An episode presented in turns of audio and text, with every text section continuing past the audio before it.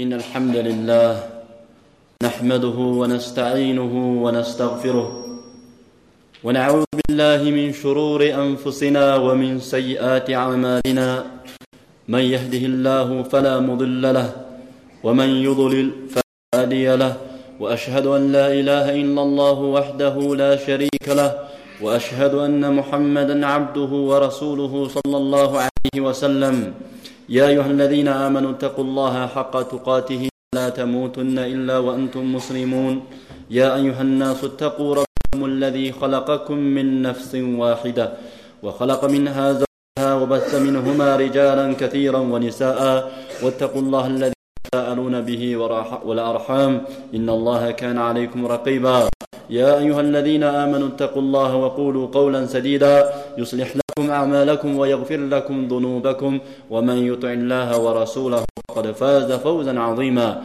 أما بعد فإن أصدق الحديث كتاب الله وخير الهدي هدي محمد صلى الله عليه وسلم وشر الأمور محدثاتها وكل محدثة بدع وكل بدعة ضلالة وكل ضلالة في النار 首先感谢伟大的安拉斯巴哈诺塔拉，让 我们在此相聚，一起礼拜安拉斯巴哈诺塔拉，并在高贵神圣的清真寺中学习安拉斯巴哈诺塔拉的古兰经和先知萨拉拉和圣人们的圣呢，以此获得我们今后两世的吉庆和福分。那么，这是我。第二次到宁夏清真兴王寺，第一次到时只是匆匆而过，没有了解到这座清真寺的渊源。那么这一次由于时间较长，同时清真寺也是学术讨论活动的主办清真寺，所以对清真寺的渊源有了一些了解。那么通过了解之后，更加增加了。对这所清真寺，对曾经奋斗在这个清真寺中的前辈们的敬仰，在昨天时，清真寺的阿訇韩阿訇在给我们介绍时，我们俩在清真寺的后门的一个门顶上看到了一个名字叫 Darul Hadith，就是圣训学院、圣训学校的意思。那么当时韩尔洪就讲起这个圣训学院的来历，这个阿拉伯语书写在新王寺的后门的门方上，并不是作为装饰，而是这个清真寺在最早建的时候就是以圣训学院命名，并且曾经的学者同们也为圣训的在其间的传播和弘扬做出了很大的努力。那么，假如说它是一个清真寺，在中国历史上并不新鲜。如果它是一个清真寺，在中国历史上，它不是第一所，也不是最后一所。崇拜安拉斯巴哈诺特拉的朝房，在中国历史上比它更悠久、更宏伟的也很多。如果它是一所学校，也不算新鲜。在宁夏，各种各样的学校也充满着整个城城市。但如果它是一所圣训中心或者圣训学院，那就是不得了的。也就是，假若曾经的人们想以这样的方式来建设这个清真寺，把它建设作为一个圣训学院，那我们说，在中国，而不是宁夏，也不是甘肃，在中国是有开创性的。那么，因为历代自伊斯兰传入中国以来，所有研究伊斯兰在中国传播历史的学者们都愿意承或者都不得不承认的一个事实是。中国的伊斯兰自传入至今，没有形成过自己真正的伊斯兰学术，没有产生形成过他自己真正的伊斯兰学术。那么很多时候都是一些学者们以不同的方式零星的或者零散的来介绍伊斯兰。所以，甚至在现代有人提出，在中国没有真正意义上的伊斯兰学者，但是有穆斯林学者。那么，伊斯兰学者和穆斯林学者之间还是有区别的。你是穆斯林，知道一一定的伊斯兰知识，你就是一个穆斯林学者。但是，伊斯兰学者那就是你可以代为伊斯兰代言，你已经掌握了整个伊斯兰的各种各样的知识和文化，这个时候你来，你才能成为伊斯兰学者。那么穆斯林学者比比皆是，伊斯兰学者屈指可数，在整个当今世界也是这样的。所以说，研究历史的人们不得不承认，伊斯兰在传入中国至今很难，或者说始终没有形成过规范的学术、规范的学术框架，或者说学术成就。那么，尤其在一个方面，那是在对圣训的研究和学习，始终都没有形成过规范。最早的在近代，最早进入圣训的，以圣训的方式来介绍伊斯兰，让人们通过圣训来了解信仰、了解教美、了解伊斯兰。最杰出的也是最早的人是陈克里阿洪拉哈姆洪拉。那么，当然，我们这样的话是有事实依据的。他的《圣训经》留在今天，仍然是可以说第一部完整的圣训译著。他的《从穆罕默德看伊斯兰教》，教人们不要用任何一个清真寺、任何一个个人的角度去看伊斯兰，而要用先知穆罕默德所罗门和姆的一生去观察伊斯兰。那么，光是这两个著作，一个从理论上。告诉人们伊斯兰是什么，即圣训经；一个从行动上为人们展现伊斯兰的精神，那就是从穆罕默德看伊斯兰教。当然了，大家不要说陈克里昂和拉哈姆拉写这个书是巧合，没有巧合。一个学者不可能无缘无故去选择一本书来翻译，翻译一本书不是吃一顿饭换一件衣服，他要付出很大的努力。他如果每翻译一本书，他一定有他特地的、特别的用心，或者说。他有他所要达到的目的，那么他知道中国需要什么，今天的穆斯林需要什么，甚至穆斯林永远都离不开什么，所以他会选择这个切入点，这是真正的有远见，真正的高瞻远瞩。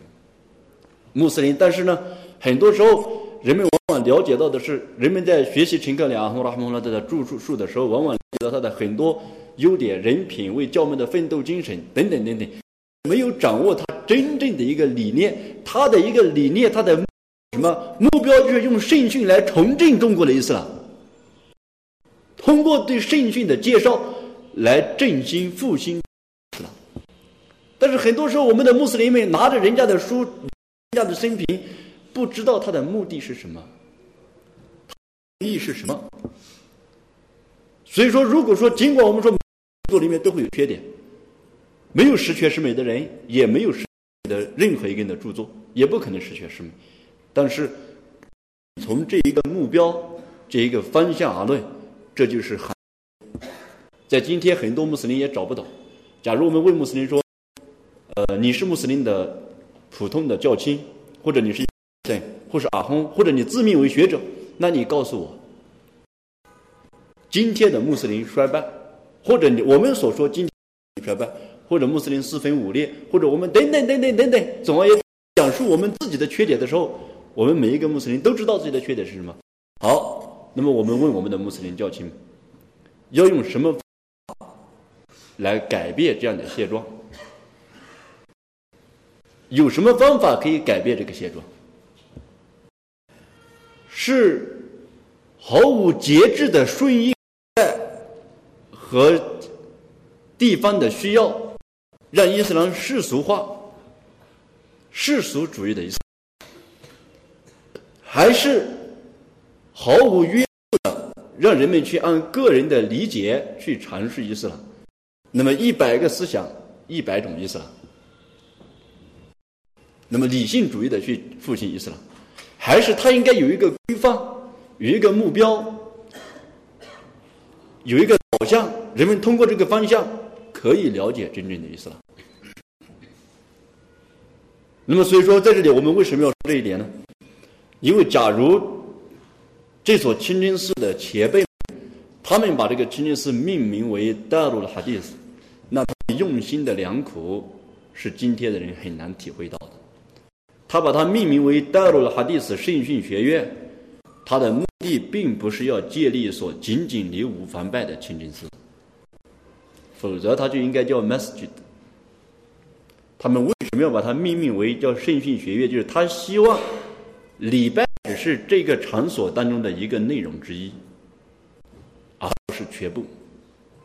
他除了礼拜，他应该成为穆斯林的文化中心、学术中心，它应应该成为一个知识的灯塔，来照耀更多的人们，让他们回归到伊斯兰中来。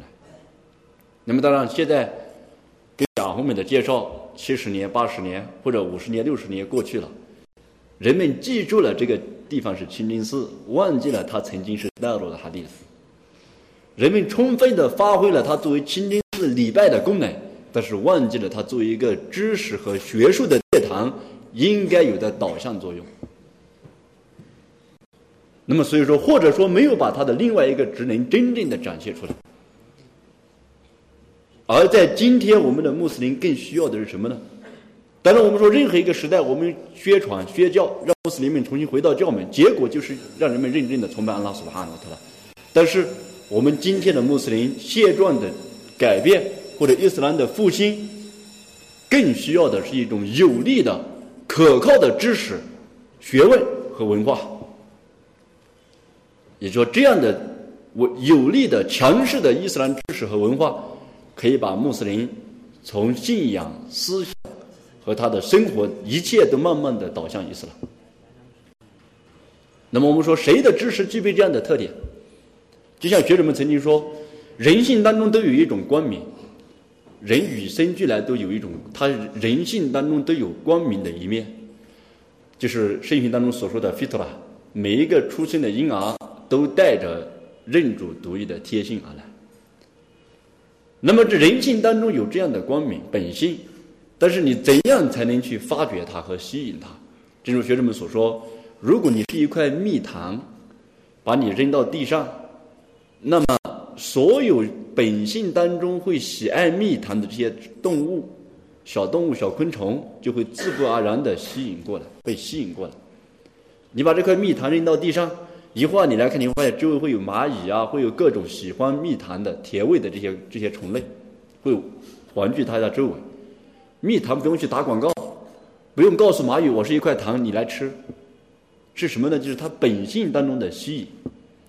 那么，人类之间谁的知识，什么样的知识能够吸引到人的本性，能够激发人本性中的正性之光？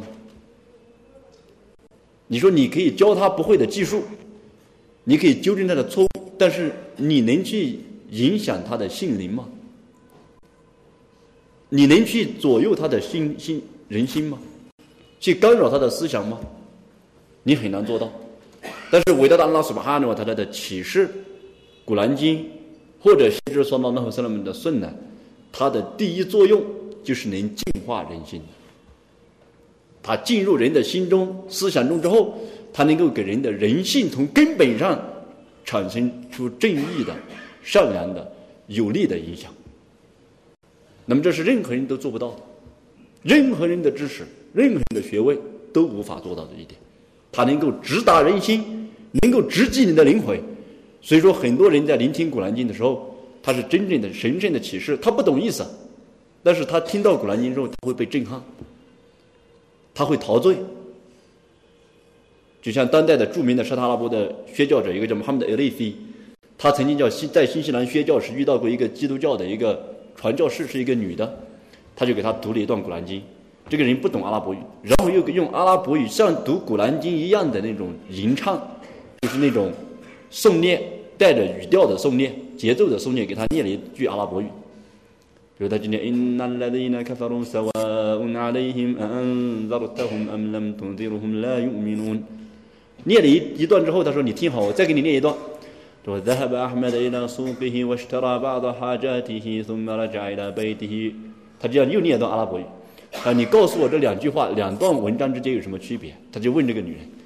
这个女人说：“我不懂他的意思。”他们用英语交谈。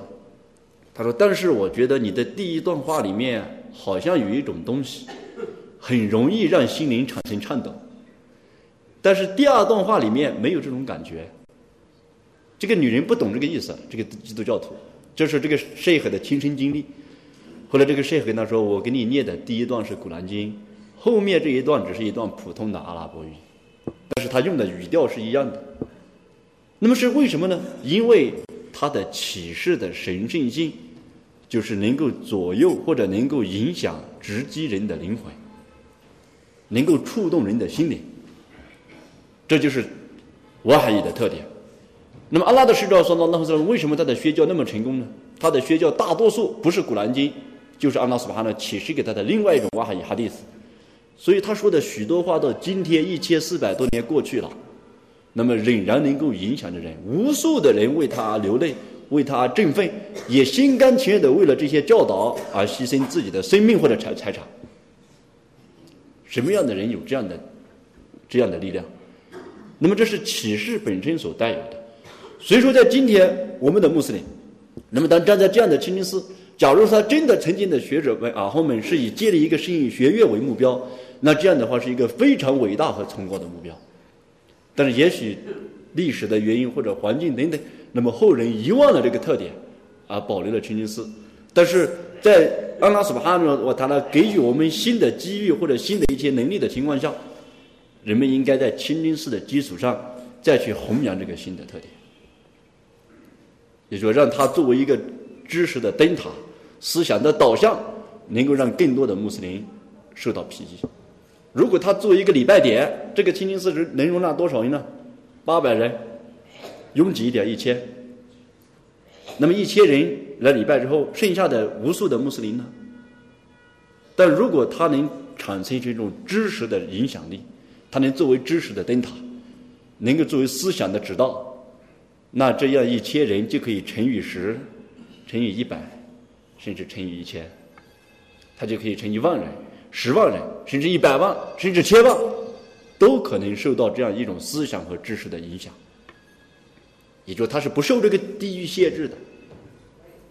那么，所以在今天的穆斯林来说，曾经的学者们他们有这样的目标，在此之前的伊斯兰学者或者穆斯林学者，陈克里亚和拉哈姆拉，他们也同样。也为人们确定过这样的目标，但是在今天我们穆斯林面临着许许多多的困惑，人们也在寻找着出路。人们说我们要回归古兰经圣训，要回归纯洁的伊斯兰，要重新建设伊斯兰，要振兴伊斯兰，等等等等等等。但是我们说如何去回归呢？你注意是回归建设伊斯兰。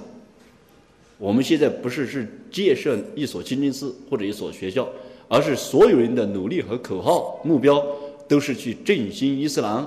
而不是振兴一个学校，或者是一个清真寺，或者一个地区。那么你要振兴伊斯兰，你先要知道伊斯兰是什么。伊斯兰现在这中在我们的环境当中，在中国最薄弱的是什么？最缺的是什么？那么今天的穆斯林，在国内的穆斯林来说，他们最缺的是什么呢？就像你要给一个人帮助，你要给他最需要的，你要雪中送炭，不要锦上添花。比如说，这个人非常富有，你还去给他施舍、给他财富，这个没有意义。但是他很富有，但他没有知识，你就要给他知识。这个人很有学问，但是他很贫困，你不要说来，我跟你探讨一下知识。这个时候你就应该给他一些经济、金钱，帮助他。那么现在我们的穆斯林当中最需要的是什么呢？就是我们到底最缺什么？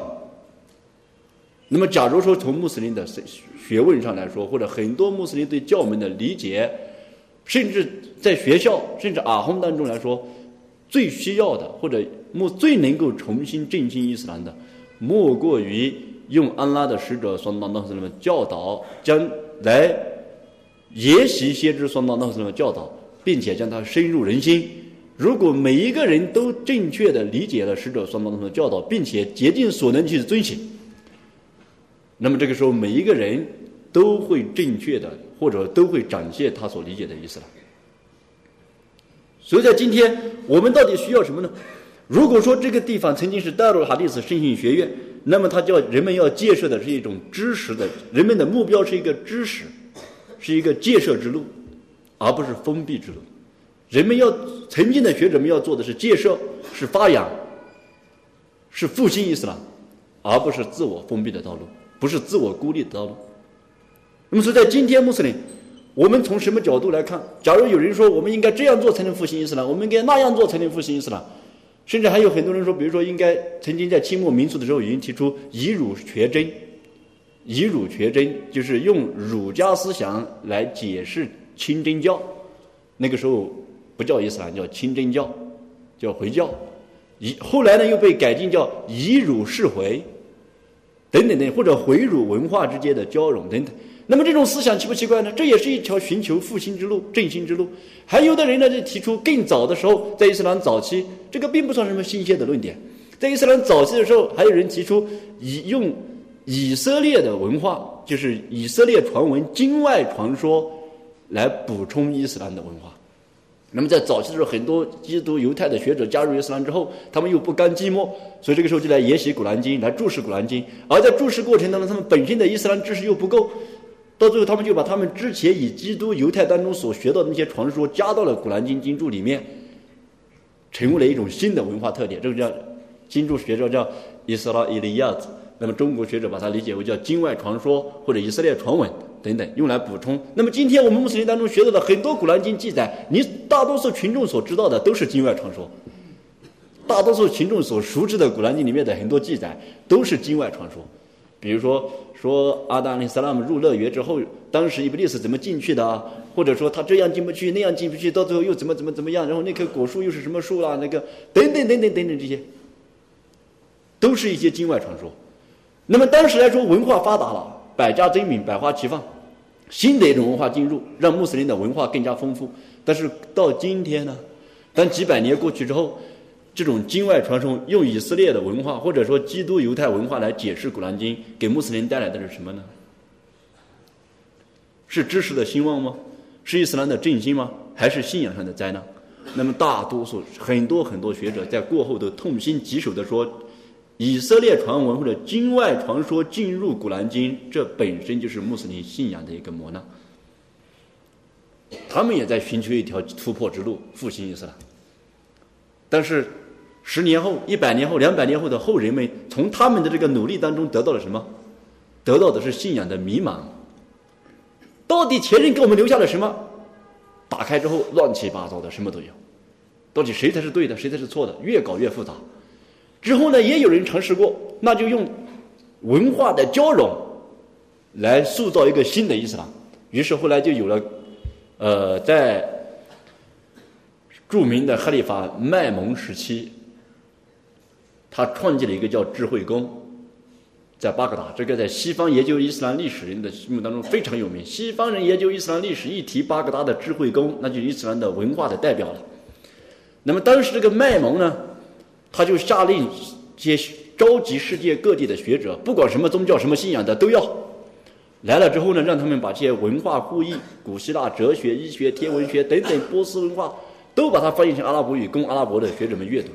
当时他开出重金聘请这些学者，任何人翻译出来的著作以等重的黄金来交换。那个时代都是。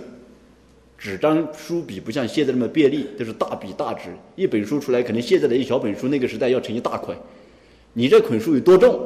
两公斤、三公斤，拿同等重量的黄金作为报酬。所以那个时代的学术之兴盛。但是呢，这个时代也过去了。这个时候，这一千多年过去之后，或者不用一千多年，三四百年之后，伊斯兰学世界出了一个著名的人物传记学家叫伊玛目扎海比拉哈姆拉。历史人物传记方面的真正的大师，被公认的，他的舆论公允评价，对任何人的评述都非常公正。那么，他也讲述到麦蒙，也讲述到他的这个德这个德鲁黑克曼智慧宫，他说了这样一句话，他说：“看到了麦蒙，本来安我 fitnatan 阿的伊斯兰我的穆斯林。”最终一句话，卖蒙的所作所为就是对穆斯林的灾难和折磨。就是外人不管他怎么看，欧美文化怎么推崇他，非穆斯林怎么重视他，怎么弘扬他，说怎么了不起，穆斯林的学者说，卖蒙终其一生就是伊斯兰和穆斯林的灾难。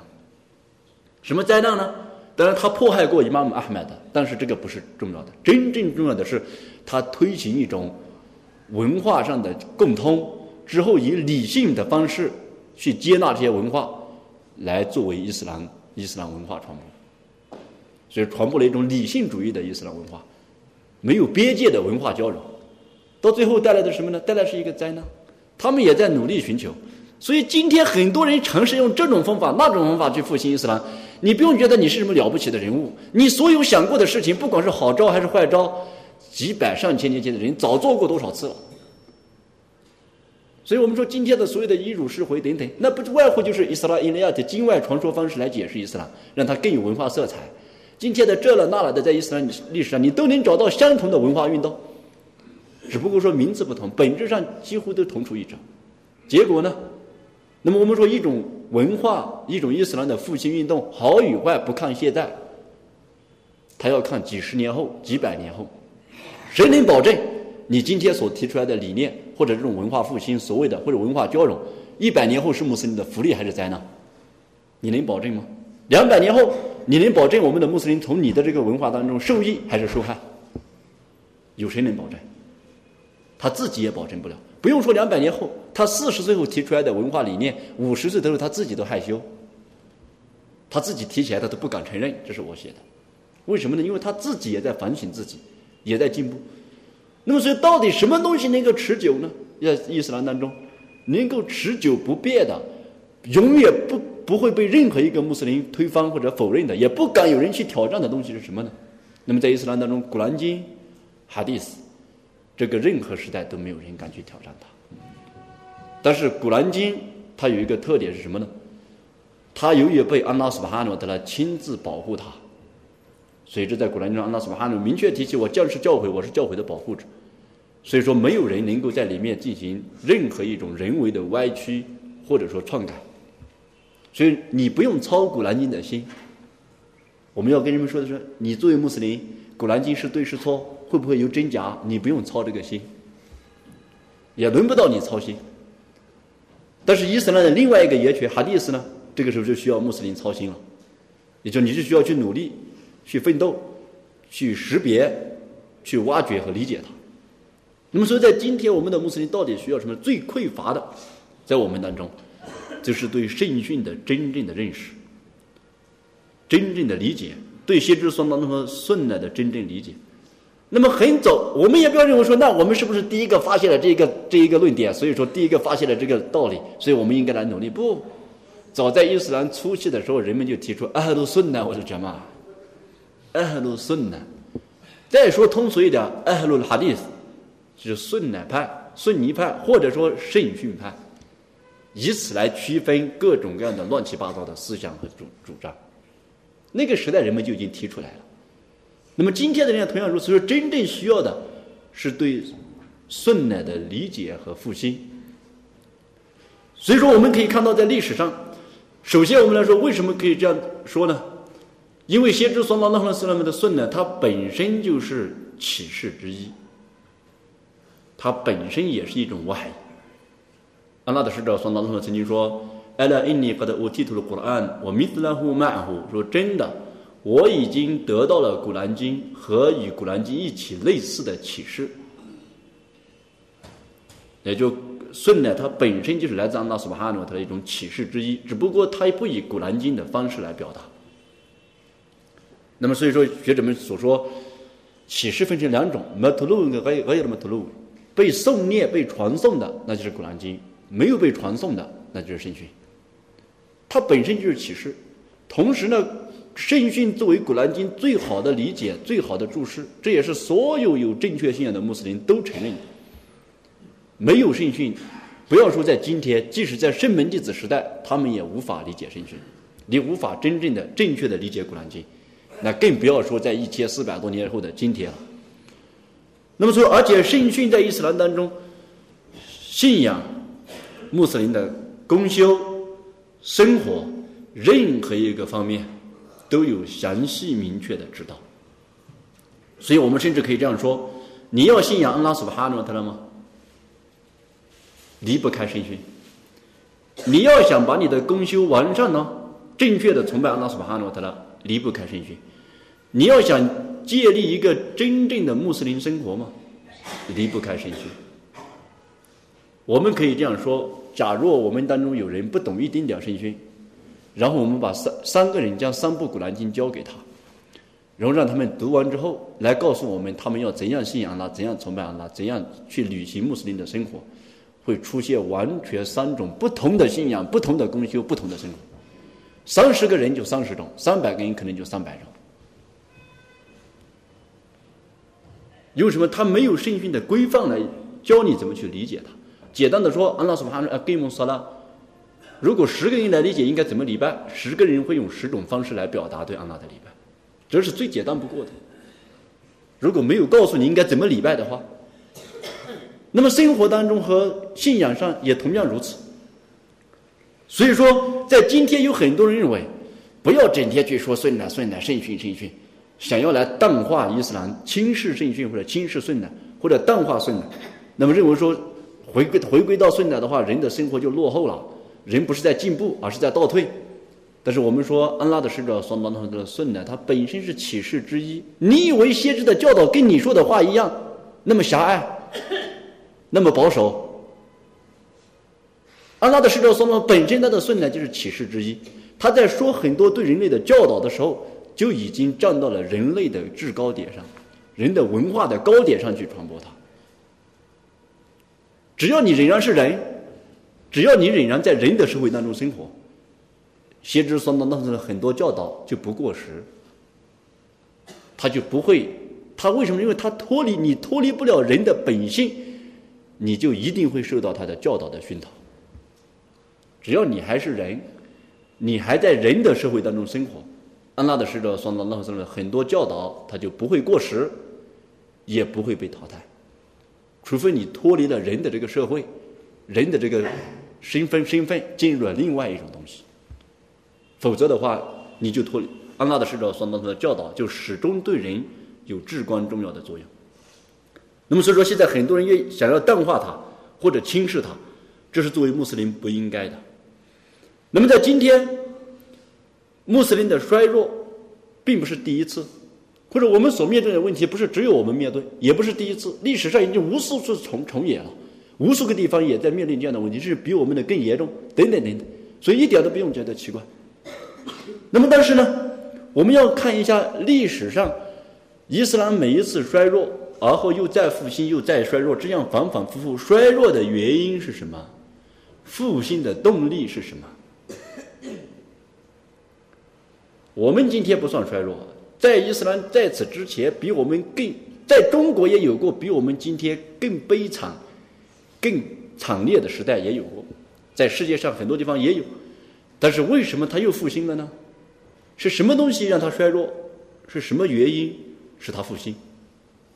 那么我们来看一下历史，伊斯兰最强盛的时代，所有的穆斯林都认为最强盛、最团结，穆斯林最友爱。伊斯兰的光辉最兴盛、最光、最光芒灿烂的时代，那莫过于安拉的使者所当当的时代。这是所有的穆斯林都承认的。尽管那个时代人数不多，地域仍然在阿拉伯半岛之内，但是伊斯兰的文明、文化、知识一切的起源就在那个时候孕育。那么为什么？但是我们就要问我们的穆斯林了：我们今天的古兰经跟那个时代的古兰经不一样吗？也就我们现在来问一问，那个时代的兴盛和辉煌是什么造造成的？那个时代没有钱，没有权利，他们没有今天的很多很多便利的条件，有的只是安拉斯巴哈诺他对他们的教导，伊斯兰的知识。那么那个时代他们的知识什么呢？古兰经。如果今天我们念的跟那个时代的不是一本，那我们就去寻找那一本。问题古兰经任何人都承认都是一样的。那么到底什么东西不一样呢？根本的区别是什么？我们今天的穆斯林跟圣门弟子时代的穆斯林，根本的区别在哪里？难道我们不理午饭班？难道我们自己不出贴科？难道等等的很多东西都一样？根本的区别在哪里呢？最根本的区别就在于，在那个时代，人们对安拉的使者双到拉和萨拉姆的信仰和热爱，是今天的人或者他的服从追随是今天的人无法企及的。那个时代，所有的人说我们信仰安拉，崇拜安拉，我们信仰古兰经，遵循古兰经，我们信仰使者，追热爱使者，追随使者。今天的人们呢，我们信仰安拉不变，崇拜安拉不变，也许古兰经不变，信仰古兰经不变，遵守古兰经不变，但是圣训嘛，使者嘛，只要看情况了。有人说我们今天不信仰安拉，不崇拜安拉吗？没有。有人说我们今天《古兰经》我们不相信他了，没有。有人说《古兰经》不神圣吗？没有。但是，一说到安拉的使者、双当的孙的教圣的教导的时候，那就要看情况了。这个东西会引起麻烦，那个东西不适合这个社会，那个东西现在我们暂时情况不对，等等等等。所以我们看一下今天的穆斯林跟那个时代的穆斯林区别，不在于对安拉的信仰上，大家都是一样的，信仰并没有总体来说观念上、态度上是一样的。虽然说有很多人只是口头上信仰，但是态度上没有什么大的改变。对《古兰经》。虽然没有那个时代的人那么有知识，但是态度上没有改变。没有人说这个《古兰经》其实也要看根据情况看，可信可不信。没有人敢这样说，可尊可不尊，没有人敢这样说。但是呢，我们跟圣门弟子时代的区别是什么呢？就是他们认为安拉的使者所所说的，我们就一定要接受，一定要相信，一定要去努力遵循。而今天我们的人们呢，《古兰经》信相信没有问题，圣训嘛那看情况。顺奶嘛，那看情况，甚至有人还认为这个顺奶就是一个 fitna，就就是一个灾难。没有这个顺奶还是好事情，一有顺奶，这个穆斯林又乱七八糟、七了八了的，跟社会不和谐了，团结，这跟彼此之间不团结了，闹矛盾了，内耗了。他不但不检查自己，他还把这个矛盾的根源归之于顺奶。那当然了，以前大家都无知，所以说无知对无知没什么矛盾。现在一个人有知识了，所以大家觉得有知识跟无之间的肯定有矛盾了。那么，所以说，在今天来说，安拉的使者所当的时代是伊斯兰最辉煌、最光辉的时代。但是，我们今天从对伊斯兰的根本事物的态度上，跟他有什么不同呢？最大的不同就是对待使者所当中的顺呢，我们根本就是可尊可不尊，想尊就不想尊不尊，或者轻视，或者敌视，或者嘲笑，或者等等等等。那个时代的人们不是这样的，《古兰经》态度不变，对安拉。态度不变，当然有的人也许是虚假的，但至少表面的态度不变。但是对使者双龙僧人们的教导的态度完全不是那回事情。那么所以说，那个时代人们之所以能辉煌，就是因为有英明的使者作为他们有高贵的使者作为他们最英明的领导，而且能够给他他们也心甘情愿的接受使者双龙的教导和领导和教育。然后先知去世之后。圣门弟子，包括圣经当中也说，最高贵的时代就是我这一代，然后是下一代，然后再下一代。那么伊斯兰最高贵的莫过于圣门弟子时代，在先知桑当中去世之后。那么，但是先知的去世，这本身就是伊斯兰最大的损失。为什么呢？因为启示终止了，古兰经终止的同时，圣训也结束了。使者桑当中不会再对人们的具体事情做出指导。所以说，先知去世是伊斯兰最大的损失。自从他去世开始，伊斯兰的兴盛、团结等等，他的光辉就失去了第一保障。为什么是失去第一保障呢？古兰经不会改变，但是圣训会随着历史人们对他的态度，他会出现各种各样的态度。然后到了圣门弟子时代，伊斯兰同样非常兴盛，而那个时代的兴盛。那个时代的圣门弟子可没有今天这么多的文化。你说那个时代的圣门弟子有学问、有知识、有能力，经济上不如我们今天。他也没今天这么乱七八糟的文化，他们也不懂外语，也没有哲学，没有这个学那个学都没有。圣门弟子有什么？就是那个时代圣门弟子为什么能够把伊斯兰开疆拓土，而且同时把伊斯兰的信仰和文化传到世界上大多数地方？为什么？他们有什么？那个时候，我们来问一问，他们有的，我们有没有？我们有没有？对阿拉斯巴的信仰，我们不如他们，但是我们愿意向他们看齐，以他们为榜样。对古兰经的信仰，我们不如他们，但是我们也愿意向他们看齐。还是回到，但是对使者双当和三他们的教导的遵循和研究学习呢，那就不是一回事情。不是你学不学，学不学得会，而是你根本不想学。如果你学了不会，那可以理解。问题你根本不想学，你甚至轻视他，甚至仇视他，你甚至想方设法要来压制他、贬低他。那么这样的情况下，你怎么能发展呢？圣门弟子除了有对安拉的信仰，有对有古兰经和圣训这两样知识之外，他们没有别的。所以今天我们的穆斯林说，我们这个落后，那个落后，所以我们要复兴发展这个，发展那个，到最后伊斯兰就能强盛。也说对，任何一个方面的知识、科技、文化的发展，对穆斯林会有很大的作用。但是不要忘记了根本，不能舍本逐末。根本的是什么呢？就像比如说一辆汽车，它发动机就是差的，你再怎么去装潢车的外箱、内饰、外表、喷漆这了那了的，都意思不大。根本的东西不解决。都意思不大。你就算把这个车相当一百万去装潢它，装潢之后，这个车开五十公里又抛锚了，开五十公里又抛锚了，那管什么用？你说伊斯兰也是一样，根本的对古兰经圣训的知识这个动力不增强。你说我们发展这发展那，越有钱矛盾越大，是越发展有的时候竞争恶性的竞争越激烈。那么事实上也是这样，大家贫困的时候还好说话，越有钱的时候越难说话。本来亲如兄弟的穆斯林兄弟，经济好了，大家都成文化人士，都成企业家，都大学毕业了，反而矛盾重重。因为没有人，没有任何东西可以凝聚得了人心。安拉的使者说：“古兰经怎么描述说，你即使付出大地上的所有的财富，你也不能你联合他们的心。但是安拉斯巴哈努他拉联合了他们的心。那么安拉联合人们的心用什么呢？”就是用《古兰经》、用圣训、用启示来使人心凝聚起来。那么，所以说，今天我们说很多东西的发展对伊斯兰是有利，但是对根本的东西，圣门弟子之所以辉煌，他们没有先进的武器，也没有很多很多。但我们不反对科技和文化的发展，但是同时，科技文化的发展和《古兰经》圣训的强盛之间没有矛盾。现在人们把它搞成是。很多人就是敌视顺奶的人，就说一遵循顺奶就是意味着要背叛科学，要背叛文化，背叛现代人类社会的生活等等。这个之间没有矛盾，甚至很多人把古兰经和圣训之间搞对立，说一遵顺奶的人就是要背叛古兰经。不，古兰经和圣训是一体的，弘扬顺奶，间接的就弘扬了古兰经；遵循顺奶，直接的就遵循了古兰经。顺奶兴盛，古兰经也兴盛，因为顺奶就是教你怎样去理解和遵遵循古兰经。现在很多人就说：“你们就知道所以呢，就把《古兰经》给扔掉了，怎么可能呢？他们之间不是矛盾的，不是说有你没我，你死你生你死我活的关系，而是他们之间是一体的。《古兰经》兴盛，顺带也兴盛；顺带兴盛，《古兰经》也兴盛。像比如说，我们说一个人口袋里有两个口袋，我现在赚了一千块钱放在右边口袋，又赚了一千块钱放到右边口袋。”又赚了一千，又放到右边口袋，你会觉得我左边口袋什么啥也没有，对不起我自己吗？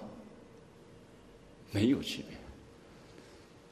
我再拿这个一千块钱又放到我左边口袋，难道我就多了一千了吗？没有多，它本身就是一体的。你顺了，怎样弘扬，怎样发展，怎样兴盛，古兰经也随之而兴盛。但是现在有人硬是要把它曲解为你顺了一兴盛，古兰经就没地位了，古兰经被人歧视了，古兰经被抛弃了，不可能的事情。如果顺呢真的兴盛，那首先被人们尊重的是《古兰经》。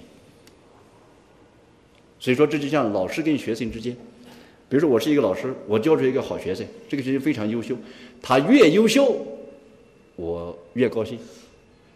他成就越大，越说明我的教育是成功的。他的成功跟我的成功之间没有矛盾，我们俩就是一起的。父亲跟儿子，儿子越优秀，父亲越高兴。会不会说：“哎呀，这个儿子名声太大，你看他父亲都没地方。”不会，一个有正确意识，除非这个老师和父亲很愚蠢，除非这个穆斯林很愚蠢，愚蠢到以为古兰经和圣训是对立的，否则只要他是明智的，有正确认识，他知道这两者任何一者的父亲都必定是伊斯兰的父亲，因为他们俩本身就是一体的。所以在今天来说，使者圣门弟子时代，他们最优越的地方，之所以能够兴盛辉煌，能够作为后人的榜样，能够作为我们今天人的榜样，我们都说还有了古罗尼告诉你说最好的是我的时代，然后下一代，然后再下一代，他们好在哪里？我们要问一问，他们好在哪里？他们有钱有地位，还是他们有什么特别的发明，还是等等？没有，他们最好的地方就是对古兰经和圣训的态度。作为我们今天的人的榜样。那么，所以说，伊斯兰在圣门弟子家也是兴盛。那个时代，伊斯兰世界有五大圣训中心，叫叫马尔克斯的顺呢。第一在麦地那，四大哈里法阿伊什、阿布胡莱拉等等，这些都是忠贞的捍卫先知所当中的顺的人；第二个在麦加，伊本安巴斯，他是传播使者所当中的顺的最有力的支持者，在麦加；第三个在埃及，阿卜杜拉伊本阿姆阿岁两父子，他们俩是最精通圣门弟、最精通圣训的人。阿布胡莱勒说：“我是圣圣门弟当中传圣训、记圣训记得最多的人，除了阿卜杜拉伊本阿姆，因为他能书写，我不能书写，我不会书写。”就这个人是圣门弟当中最精通圣训，也是传圣训最多的人之一。伊本·朗巴斯呢，更不用说了。安拉的使者说：“给他做的说，安拉们发给付费地里瓦里姆大卫了。主啊，求你使他精通教门，教给他古兰经的解释。然后呢，第四个马尔卡斯在哪里？在沙姆地区，有马阿子在其中奋斗传播。马阿子是谁呢？人们说最精通看了马阿子阿莱姆比了哈拉里瓦哈拉姆最精通合法与非法的圣门弟子就是马阿子。”他在二十岁的时候就被安拉的使者说到什么派往麦加、派往也门，只身代表整个麦地那的穆斯林前往也门去宣教，而且宣教获得了很大的成功，这就是他的能耐，他的学问。然后在后来的现在的巴斯拉，就是伊拉克这一带，那就一本们所有的阿拉的拉法安轰，也是最著名、最有学问的圣门弟子。这些人分散在世界各地，把安拉的使者的顺呢。把《古兰经》带到了世界各地去传播，才铸就了伊斯兰各大文化和学术中心的根基。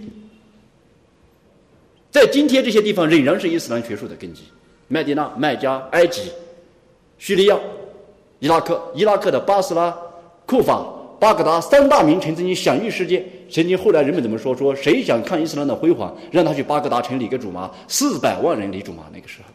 光巴格达一个城内有两千多所学校，两千多所学校，那是那是古代的城市，两千多所学校在巴格达林立，那个时代辉煌到这个程度，为什么呢？就是因为这些有学问的城门弟子在那里扎下了学术的根基。一本里面说的最简单的说，他传下了教法知识，慢慢慢的由伊布拉希那黑等等这些学者们开始接受，到最后传交给了艾布哈尼法。产生出了著名的哈乃菲学派，就是这样来源的每一个体系。伊伊布朗巴斯在麦加，后来教了他的著名的弟子穆扎希的等等几位著名的经注学家，创立了伊斯兰经注学上的辉煌。这些学术就是这样来的。他们有什么呢？这些人只身一人，他能干嘛？但是他们有学问，有对古兰经和圣训的知识。所以，他可以去影响一代人，影响一个国家，甚至一个时代。所以，那个时代伊斯兰也是辉煌的。之后呢，到了伊利圣门弟子时代结束，再传弟子时代开始，就伊利一百年初的时候，那个时候伊斯兰已经出现了一些分歧或者分裂，政治、文化、教义等等都产生了分歧，开始慢慢的衰弱了。这个时候呢，出了一个人，这个人由于他短暂的一个，或者说他在那个时代看来微不足道的一个努力，又再一次带起了伊斯兰的辉煌。这个人的名字叫乌马鲁本阿卜杜阿兹，他是维玛亚王朝的第九任还是第十任哈里发？他曾经是麦地那的行政总督。那么这个人他是欧马罗的直系的后裔之一，第二位哈里发欧马罗的直系后裔。他非常了不起，这个人用任哈利法的时间只有两年多一点点，两年零六个月左右，但是非常了不起。这两年零六个月顶许多人的二十年，甚至两百年，他为伊斯兰带来的贡献。为什么呢？他并不是说建了多少建筑或者开办了多少学校，而就是一个理念的推行，就给伊斯兰带来了百年的辉煌，甚至千年的辉煌。到今天，我们仍然是受益者。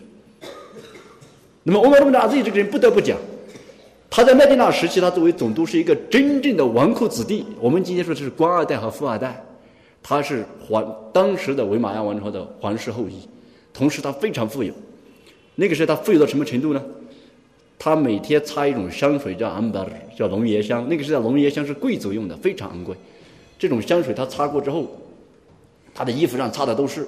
然后呢，这种香水一般是用不起的。那个时候，他的他专门有一个洗衣店给他洗衣服。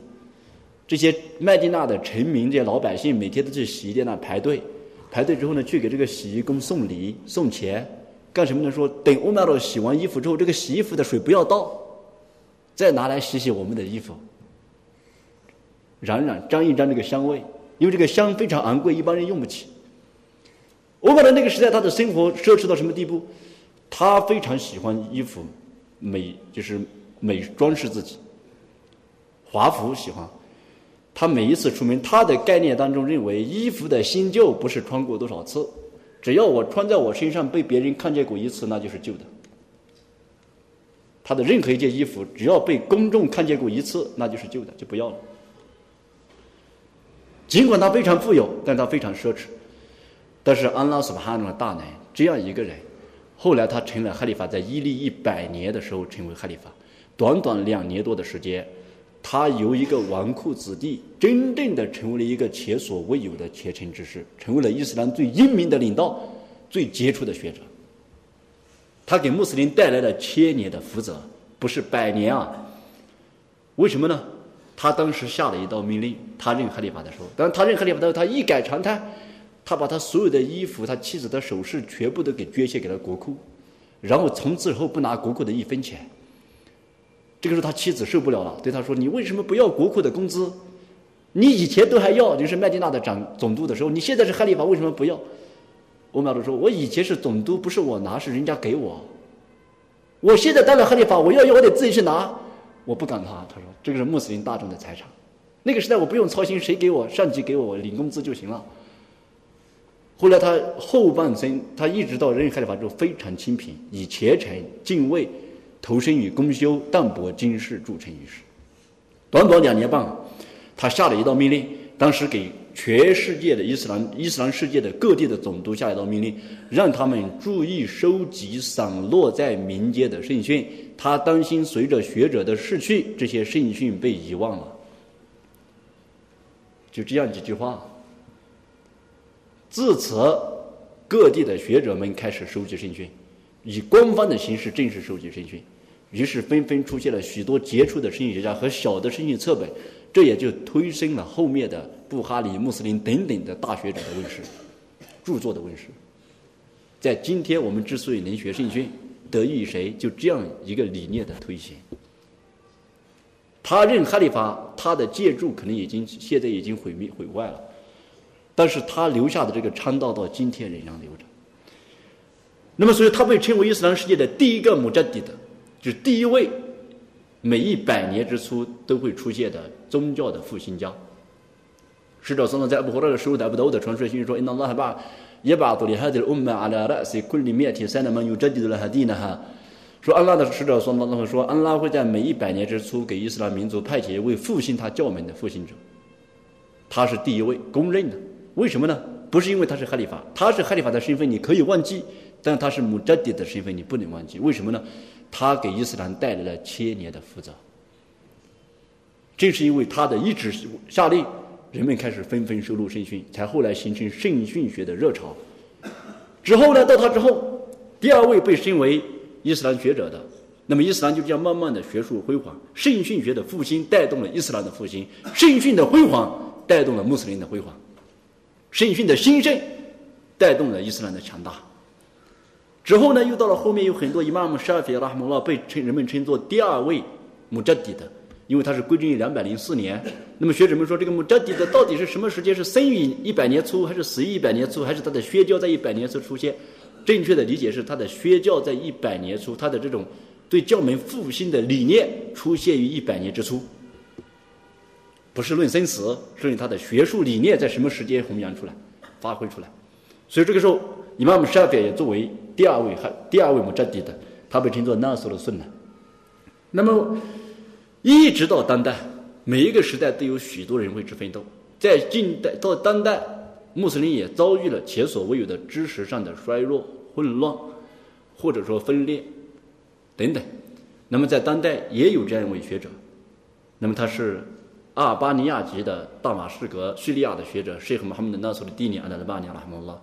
他穷其一生的努力研究圣训、复兴圣训，所以说现在我们在大学的时候，老师们经常说，很多人认为阿尔巴尼是一个古代人，伊利五百年、六百年前、四百年前的人，为什么呢？因为你现在打开任何一本书，这十年内、二十年内出版的任何一本古代名著的再版或者新书，经注、教法、圣训、认主学等等等等，你都会在里面看到。哈嘎嘎呼阿拉尔巴尼什么？说哈哈阿拉巴尼，当时阿拉巴尼考证为正确正确，阿拉巴尼考证为伪正确，阿拉巴尼什么？阿拉巴尼什么？阿拉巴尼什么？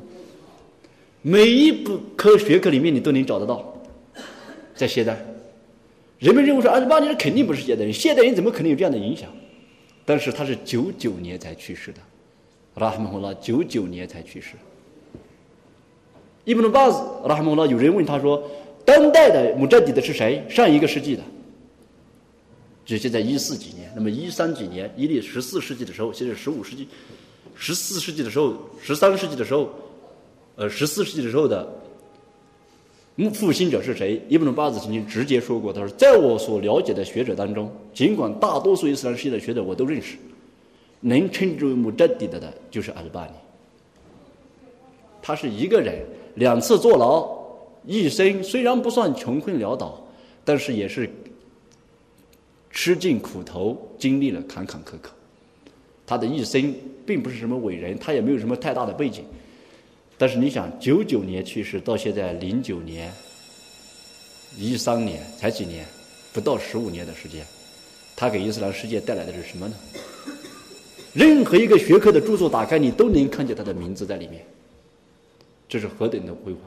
也就他的一个知识体系，为什么呢？不是因为阿尔巴尼怎么样怎么样，是因为他走了一条正确的路，他选择了一门正确的学问，去为之而奋斗和付出。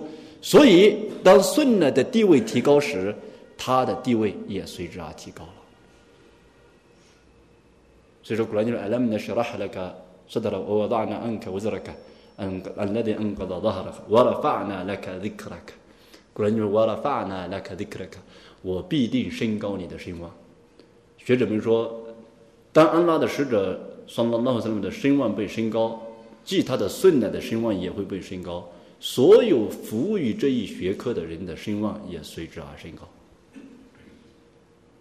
你曾经为他努力过、付出过，当顺呢被人们信仰、被人们推崇、被人们热爱时，所有为这个这门知识而努力的人们，他们的地位也将随之而升高。这是来自安拉苏哈诺的，人力不可求。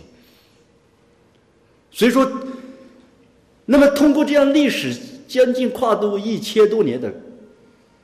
历史，我们选择性的看了一下，可以知道什么呢？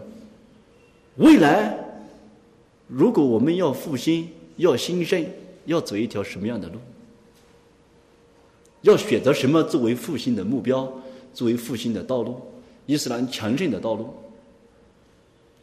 也就这个，我们相信大家听过这个之后，自己能够判断。那么，甚至我们到最后可以说这样一句话。在任何一个时代，顺乃兴盛，伊斯兰就兴盛；顺乃衰亡，伊斯兰就衰亡。大家仔细去想这个话，不过分。顺乃兴，则伊斯兰兴；顺乃衰，则伊斯兰衰。如果穆斯林都不知道圣训是什么东西，顺乃是什么，使者是谁，没有谈何意思了。所以说，最终一定是这样的。那么未来，过去是这样，未来也一定是这样。所以说，在今天我们穆斯林真正要做的，就是去复兴使以使者的顺呢的复兴作为伊斯兰复兴的第一条道路、第一方法。当然，其他还包括经济复兴、文化复兴，各种各样的，但是那些都排在顺乃的复兴后面。所以说，在今天，那么复兴顺呢要做些什么呢？是不是我们每天站起来讲我们是安鲁圣的人嘛？所以大家说是不是？是，那就完了。我们热不热爱圣训？热爱，遵不遵循圣训？遵循，那就完了。不是这样的。顺呢，它是一个很庞大的知识体系，它是一个非常庞大的，而且对人的每一个方面都能够产生具体有力的影响的知识和信念。你要去学习它，不是简单的说听见以后就这样，我是阿鲁圣的那就行了，不是这样的。你要注意的是本质。那么在今天这个时代，复兴顺呢，要从什么地方着手呢？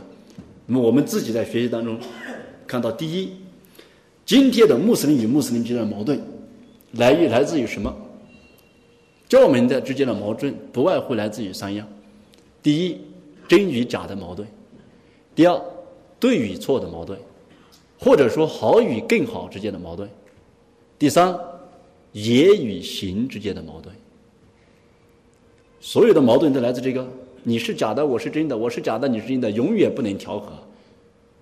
所以，真与假的教门之间永远会有矛盾，对与错也会有矛盾，言与行，你说的和你做的也会有矛盾。所有的矛盾根本就在这三个方面。今天的穆斯林，那么我们怎么真与假的矛盾从何而来呢？就是因为在顺乃的学习和复兴当中，有很多人也热爱顺乃，也希望复兴顺乃，但是不分真假。为什么叫？那么我们说，那圣训怎么会有假的呢？原则上来说，假圣训它不是圣训，就像假药不是药一样，它是毒。但是呢，由于它被挂上了“药”这个名字之后，它还是挤进到药的行列里面。那么，但是假圣训它严格不是圣训，但是呢，由于人们不懂得区别，没有警惕之心，所以说感觉到一时圣训，一时顺，那就遵，管他的。然后到最后呢，有的人知道了，有的人不知道，最后真假的区别就出来了。或者真假的分隔就出来了，所以在今天我们认为遵行顺的、复兴顺的，第一要注意的是严格甄别圣训的真伪。注意啊，不是你能甄别甄别，不能甄别就算了，是严格甄别圣训的真伪。真假的分不清，遵循什么教门？真假的弄不懂。我们说现在人在社会上生活，最在尤其在中国生存，必须有识别真假的能力，否则你怎么死的都不知道。你挣钱，别人给你一捆钱，你连真钱假钱都分不清，你还敢来社会上混？你还敢去挣钱？你还敢开店？你要去吃什么东西，真和假分不清，地沟油真的，比如说是植物油，你分不清，你还敢在社会上混？但是这个方面，我们觉得不用教大家，每个人都知道，因为爱惜生命、爱惜健康，这个是人之本性，不需要重复，不需要讲。但是教门当中的真假对人的危害，也不亚于地沟油，也不亚于假钞，甚至比那个还要严重。但是人们觉得教门怎么会有假的？反正只要我诚心相信都是真的。所以说，在教门当中要严格甄别圣训的真伪，以通过正确的圣训得到正确的教门。那么，这是伊玛目纳维拉哈姆拉曾经说：“了解圣，切实的了解圣训的真伪是伊斯兰最重要的知识，是伊斯兰最重要的知识，每一个穆斯林都要知道。”那么为什么要去甄别它？因为伪圣训的危害对穆斯林产生的危害，信仰和教门上的危害是无法估计的。信仰上出现伪圣训，你照这个圣训的信仰去从信仰那斯巴哈诺，结果到后世一看，安拉的事没有说过，安拉不为这个话负责，使者不为这个话负责，你自己找哪来的回哪去？你说那安拉，我确实这个是我相信他是圣训的，所以我照着坚信了一辈子，我照着这样信仰你，你怎么什么都没有呢？安拉斯巴哈诺给了你理智，给了你环境，给了你机会去学，你为什么不区分呢？所以说，如果你用假圣训来建立信仰，安拉斯巴哈诺他是不接受这种信仰的。比如说，我们举个例子，在今天你在社会上，有人给你宣传一些假的政策，比如说有人卖假药啊，然后比如说是三九企业的假药，或者比如打北京同仁堂的假药卖给你，然后你吃了，吃完之后中毒了，中毒之后你去告同仁堂。你说，你看你们卖的假药，人家说谁卖的呀？我们没假药。他说，那那我吃了同仁堂的药就是得这个病。他说，我们不负这个责任。你是白痴吗？人家问你说，你自己不会去识别啊？我们有识别方式，有防伪码，可以电话咨询，等等等等等等。你为什么不识别？你自己吃后吃出问题自己负责。教门当中你说，那到最后管他，反正到最后我就找阿拉给我负责，不负这个责任。你有理智，你身边有学者，你去问啊？你可以去研究去讨论啊？你为什么自己骗自己呢？你把这个假圣训吸取了之后，然后你到最后信仰破坏了，或者是在安拉后世安拉斯哈诺不接受你的信仰，你说那我不管，反正我就是信仰你的，这个赖不过去的。你没有很展，就你没有理由，你没有道理。